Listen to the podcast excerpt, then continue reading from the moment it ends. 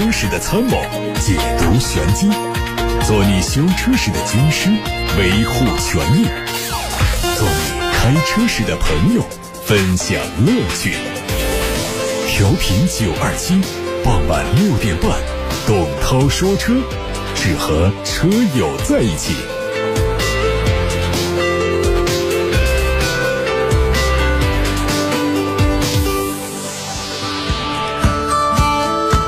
各位好，我是董涛，来关注今天的汽车资讯。根据交通运输部官网的消息，交通运输新业态协同监管部联席会议办公室组织对滴达、哈罗等顺风车平台公司进行了提醒式的约谈。近期媒体多次报道，滴答、哈罗等顺风车平台公司的产品有问题，主要是附近订单功能偏离顺风车的本质，涉嫌以顺风车的名义从事非法网约车业务，用户头像显示性别、开展长途城际服务等方面存在安全隐患。事实上，网约车只是互联网化的出租车，顺风车才是最本质的共享出行模式。它的经济性、绿色以及消费者预约出行习惯的养成，行业内把顺风车视作主流方向之一。从缝隙中生存下来的各家顺风车平台，在利用一切机会扩大自己的市场份额，但有的平台似乎忘记顺风车存在的本质，从而导致出现安全风险隐患以及潜在的运营模式。希望各家车企能够通过这次提醒式约谈，及时修正自身问题，为广大消费者提供更加便利的出行方式。海外媒体曝光了一组奔驰全新 C 级的路试照片，最快新车在明年正式亮相。这次新车只对车头车尾做了伪装，可以看到它的前灯组造型变得更加狭长，下格栅造型有变化，整车延续了奔驰全新 S 级的设计思路。内饰方面采用的是全液晶仪表搭配垂直式的屏幕，还有全新的 MBUX 信息娱乐系统，整车的布局几乎和奔驰全新 S 如出一辙。有消息说，下一代 C 级轿车将会采用模块化之后的后驱平台打造，并且在它的基础上增加旅行车在内的多种延伸车型。在推出常规燃油版之外，还在未来可能推出插电式混合动力，甚至是纯电动的版本。新款大众 CC CC 列装版正式上市，七款配置的售价区间是二十四万九千九到二十九万二千九。新 CC 在外观上做了小幅度的调整，前格栅的尺寸进一步增加，格栅中央加入了 LED 灯带和两侧的头灯连接，格栅中央。保险杠都采用了全新的款式，新 CC 猎装版增加了前唇轮拱、侧裙和后杠处的黑色防擦护板，离地间隙也有所提高。它的内饰延续现款的风格，继续用10.3英寸的全液晶仪表、9.2英寸的液晶中控屏和三辐式的多功能方向盘，但是动力没有变化，还是 2.0T。一汽丰田内部规划说，将会在明年发布全新的 SUV，叫 K Cross，它会在明年四月份的上海车展上首次亮相，随后在十一月份上市。根据新车发布时间以及一汽丰田产品建设的速度来看，预计是国产版的海利亚。这个车会和全新的 RAV4 共享平台，可以看作 RAV4 的轿跑版，整体运动感更强。吉利官方传出消息，它会在明年推出第二代混动产品。新混动技术的节能效率会从百分之三十到三十二提升到百分之四十五，比肩日本车企的相关指标。随着第二代更成熟、更先进的油电混动技术的推出，相信吉利将加速这个技术的普及。品牌下的第一款 CMA 平台轿车星瑞以及领克零三等都有望搭载这一款动力。同时，吉利星瑞将在和大众速腾、本田思域等车型的竞争中获得差异化的竞争优势。是，广汽传祺 GS 八暗夜骑士版上市了，两款配置的售价是十八万五千八和二十万二千八。它基于现款的传祺 GS 八，只是在颜色上做了黑化处理。此前 GS 八是中国品牌向上突破价格天花板的典型产品。不过，随着时间的推移，这款产品是后劲不足。根据乘联会发布的数据表明，二零二零年元月至十月，传祺 GS 八累计销售一万五千五百五十八，同比下滑百分之三十四。不知道这回黑化归来，看上去更加野性的传祺 GS 八暗夜骑士版，能不能为它的市场表现注入新的活力？海外媒体曝光了一组全新斯柯达精锐的路试照片，新车会在明年上半年正式发布。它会采用 MQB 平台打造，但是从外观上看，比大众的 Polo 和 A1 等平台的同级别车型要大。从外观上看到，这款车造型是非常运动，用上了狭长的全 LED 大灯组，日间行车灯的款式和上一代明锐有一些像，进一步扩宽了车身的视觉效果。目前官方还没有透露它会用怎样的动力，但是外媒推测说它可能会用上三缸涡轮增压发动机，搭配七速的双离合变速器。最近，恒大汽车发布了旗下恒驰一的新车视频，全方位展示了恒驰一的外观设计，预示着恒驰一距离量产是越来越近。这次拍摄车辆预计是伪装车，外观上和此前发布的官图基本一致，看起来像一台高颜值的概念车。按照恒大的计划，量产车会在明年正式上市。现在等到说车开始回答大家的选车用车问题。今天先看八六八六六六六六热线上，黎先生说，我想买这个纯电动车或者是混动车，呃，希望给推荐一种。我的预算是四十万，有什么品牌可以推荐的呢？注重实用性和后期的维护保养。嗯，纯电动车给你推荐什么呢？这特斯拉还是绕不过去的一个坎儿啊，怎么着也得说一句，这个特斯拉，嗯。特斯拉现在我们这个四十万的价格已经可以买到 Model 3的顶配了，当然我并不建议啊，一定买它顶配，它现在的低配二十几万，这是一个选项啊。另外呢，国产的咱们自主的蔚来 ES 六也是这个价位区间，从三十几万到五十几万都有啊。蔚来的 ES 六这是纯电动车，四十万的混合动力车，我会想到的是宝马的叉一新能源，它只有一款车，四十万。这车的空间也很大，而且它的续航啊，纯电续航特别长，有一百一十公里。呃，虽然说它的发动机是直列三缸，是个三缸机，但是呢，它的电机是非常的给力，电池也很给力。我对它进行过长途的试驾，它的续航能力确实是在一众插电式混合动力的产品当中是名列前茅的。嗯，空间也很好。现在的叉一看起来已经是不像过去的叉一像个小车了，现在叉一看起来。就就直接像个叉三了，然后价格四十万不便宜啊，这一点是要提醒一下，因为在更多人看来的话呢，叉一不是这个价格，普通版本的叉一的价格比它要便宜很多，只要二十几万，三十万左右就能买到，但是这个混合动力版本到了四十万，这是我要提醒的，就是它的性价比并不是很好，因为你喜欢插电式混合动力嘛，所以我向你推荐了它。否则的话，其实我觉得还是买一个四缸的二点零 T 的这个燃油版，在三十万以下就可以搞定，要更划算一些。但是你要喜欢插混的话，它的续航里程是比较长的，是很值得推荐的。下面我们看一看来自董涛说车微信公众号的后台的问题。呃，最近五菱出了一款 MPV 的凯捷，现在家里两个孩子，人口多一点，别克 GL 八呀，本田的奥德赛啊，价格相对我来说都贵了。嗯，我想就十万块钱左右就想买一款，呃，凯捷，或者是江淮瑞风的 M 三，还有吉利的嘉际，这几款车该怎么选？他问这个凯捷它的 CVT 怎么样？再就是它的发动机的稳定性和油耗各个方面的表现怎么样？首先说，呃，五菱凯捷的这个 CVT 呢，这个是他们自家弄的那个啊。应该说稳定性表现还行啊，就是上汽和博世共同开发的一个国产的 CVT 的变速箱，它的平顺呐，它的油耗表现呐都不用我们担心。你像五菱，它向来都是做比较经济节省的产品的，呃，不会在这个使用成本上给我们带来什么负担的。而且凯捷这个车呢，它的颜值设计确实是很不错，在十万块钱的产品当中呢，它的个儿也大。啊，四米八几的车长，然后颜值也挺高，配置各方面都不错。那所以这个五菱啊，它出一款产品，包括前一段时间它的迷你电动车也是卖的非常的疯狂。凯捷这个车我还是推荐指数还是比较高的。作为想花十万块钱来买一款六座 MPV 的朋友来说，这个车还是应该作为一个率先推荐吧。凯迪拉克的 ST 五怎么样？可不可以买？当然可以买。在豪华品牌里面，它是最便宜的、最大个的。就冲这一点，我觉得买它也错不了太远。而且呢，在凯迪拉克车上呢，也没有出现过那种群发性的、爆发性的那些大的一些毛病和问题。呃，想一想，它价格这么便宜，所以它身上还有一些做工方面的、缝隙方面的一些瑕疵的话呢，我们也应该忍受它。总体上讲，凯迪拉克的 ST 五的性价比是超级高。有位刘先生问：东风风神 A 六零出租车的方向期质保是多久？我了解到它的质保时间和 4S 店说的不一样，这很正常。出租车它是属于营运车辆，营运车辆它没有三包，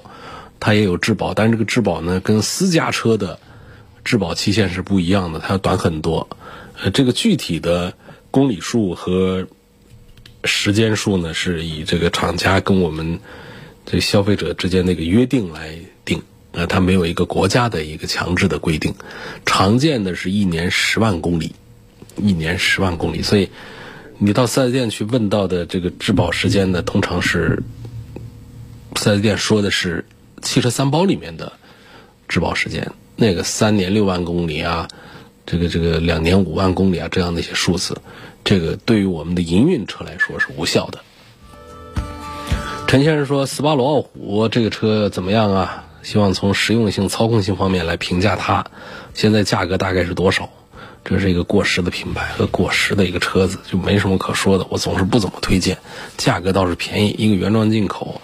那它个车就卖个三十万，看起来性价比还是很不错。呃，说这样的车操控性的话呢，那还是有一点意思。呃，但是这也是放到十年前、十几年前说的一些品牌，我现在都都不太建议大家来考虑这样的特别小众、特别边缘的。这些年一直没什么长进，没什么新技术，没什么新车型，销量是差的一塌糊涂，然后维修的费用也是高的一塌糊涂，后期的这个质量保证也不大好，毛病也多，然后是它的保值率也比较差。就这车冲着个什么来买？一部分人平常呢，大家工作特别忙啊，不太关注车。十几年前呢，斯巴鲁的品牌还比较响，那这会儿想换车的时候，可能有时候会眼睛又回头往。一一往过去一看啊，这当年的很不错的一个车，现在还有没有想买？就不要这样，就是要看要买的就是当下正热门正在卖的车，车子是很容易过时的，所以我不赞成陈先生去考虑斯巴鲁傲虎这个车。现在看来自微信公众号后台的问题，说昨天你推荐这个宝来啊，是买它的哪个版本好呢？二零一九款的宝来的手动挡才卖七万多块钱。价格确实是很优惠，那么二零二零款和一九款是什么区别？没啥区别，你就忽略它们的区别。这种所谓的新款，其实就就一回事儿啊，完全是没什么区别。你你一定要找的话，他找那几样这个区别的话呢，也都没什么可说的。什么大灯啊、雾灯上有一点变化呀，呃，什么加了一个什么 USB 接口啊，这这这都不算个事儿啊。我觉得可以忽略它们的区别。有朋友问丰田的奕泽怎么样？同级别还有什么推荐的？丰田奕泽所在的这个价格区间呢，就是十五万，这是我们目前销量最大的一个价格区间。至少在武汉地区拿到的大数据显示啊，你别看很多人买几百万的车，很多人买三五万的车，它有一个总的主流的一个消费价格的一个数字，就是在十五万左右。这个数字啊，确实比北上广的数字啊是要小一点的。北上广那边大概在十七点五到十八万左右，就平均的这个车价呀。所以武汉这边呢，消费能力还是稍弱一点，在十五万左右。那么你问到的这个奕泽呢，就是在这么一个价格区间。那各家各户其实都在生产啊这样价位的合资的这些品牌当中啊，都有这样的车，所以竞争还是很激烈的。那你们这个同级别有没有其他推荐？当然是有，否则那不就这一家，就丰田的奕泽一家在那儿卖了吗？应该说是每一家都有了。好，那么我简单讲一下日系的这几个车啊，你可以对比看一下。一个呢，像，而且这都是姊妹车型，像这丰田的，它有一个 CHR，它其实就是奕泽啊，一样的价格，奕泽还稍便宜一点。另外呢，还有本田的，本田有个 XRV 啊，还有一个缤智，整体上本田的这个小型 SUV 比丰田的这个还是要便宜一点的。那么丰田的奕泽这个车呢？来自于这个 TNGA 这个架构下，啊，它的整体的制造成本会降低一些，所以它整车的这个就是我们消费者花同样的钱在 TNG 这样一个平台下，它得到的产品的品质是要更好一些的。尤其是在 TNG 架构下，它对于安全配置方面的一些升级和表现，我觉得还是很值得关注一下的。尤其是年轻一点的朋友，因为不管是奕泽还是 CHR，他们的设计啊都是特别的呃先锋前卫。相比本田的 XRV 和缤智来说，丰田的两个产品奕泽和 CHR 应应该是更加的年轻、动感、时尚一些的，所以推荐指数还是很不错的。下面问这个凯迪拉克 CT 四怎么样？性价比高不高？肯定是很高啊！凯迪拉克的车呢，别的说不上好，它也不是最省油、最快、最保值，啊，这个怎么样的？但它一定是一个豪华品牌里面性价比超级高的。现在的优惠过后的终端价格在二十万左右，这是一个四米八的一个豪华品牌的 SUV 啊，不到四米八，也接近四米八，四舍五入，车长有四米七六多，那不就是个四米八的一个大车吗？过去我们早期也不用太早期，就前个几年的上一代的豪华品牌的大 SUV，也就是个四米八左右的一个车长，那那就卖到上百万的价格。就奔驰、宝马、奥迪就说的是他们啊。你看现在到了现在，大家都把车子做长，动不动到大型 SUV 必须得是按五米的这个车长来说。但是呢，从整体这个车的大小尺寸上来讲和观感来讲，凯迪拉克 CT 四真的是不小的一个车了。但是呢，在凯迪拉克的家族里面，这是一个入门的一个小 SUV，本身的标价就低得可怜，二十三万多出头，现在再来个几万块钱的优惠，会谈的在二十万以下就能拿下一台它，还说它的性价比不高，那我不知道那怎么叫性价比高了。还有人还曾经问过我说，CT 四还能不能再降价呀？你要十二万买它吗？这毕竟是一个。凯迪拉克呀，这么大一个，配置也不低，动力也不弱，提速多快，六秒多钟。所以我觉得大家来看那些其他的非豪华的合资品牌的时候，尺寸还没它大呢，价格比它还贵呢。我是认为凯迪拉克的 CT Four、CT 四的性价比是非常高的。本田 CR-V 混动和本田皓影的混动该如何选？你拿个硬币丢吧，这随便选，两个车都是一回事儿。Q 五现在值得买吗？想开的时间长一点，它还烧不烧机油？烧不烧机油跟它是不是新款的 Q 五关系不大，用的都是这个第三代的 EA88 的这个发动机。这个发动机相对于过去的第二代来说，尤其相对第一代来说，针对性的解决了一些烧机油的问题。但是从整个这个大众的这个发动机的设计来讲啊，涡轮增压机器，呃，这套东西原理上来讲呢，它就是有一些烧机油的概率。啊，这成为它的一个特征了。我觉得倒不是说我们完全不能接受它，有的车主也知道用一些办法来解决，比如说选这个标号，就是它的这个机油的这个浓度更高一点的机油啊等等这样的形式，包括品质比较好的汽油啊，它都有可能会